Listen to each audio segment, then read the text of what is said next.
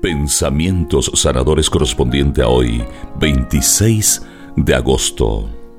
Atención con el gas.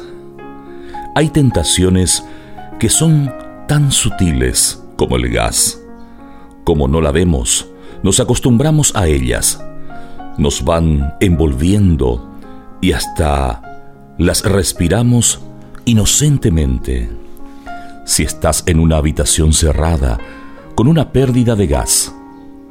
Te mueres rápidamente.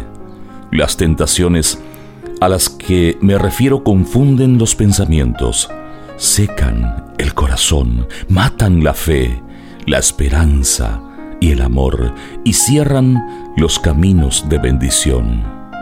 Por ser tentaciones tan sutiles, pasan inadvertidas y no te das cuenta que son el anzuelo con el cual el demonio suele pescar y matar el gozo del alma.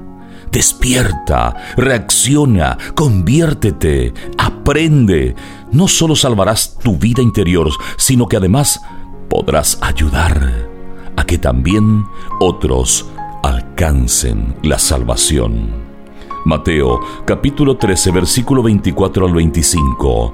El reino de los cielos se parece a un hombre que sembró buena semilla en su campo, pero mientras todos dormían, vino su enemigo, sembró cizaña en medio del trigo y se fue. Marcos capítulo 14 versículo 38.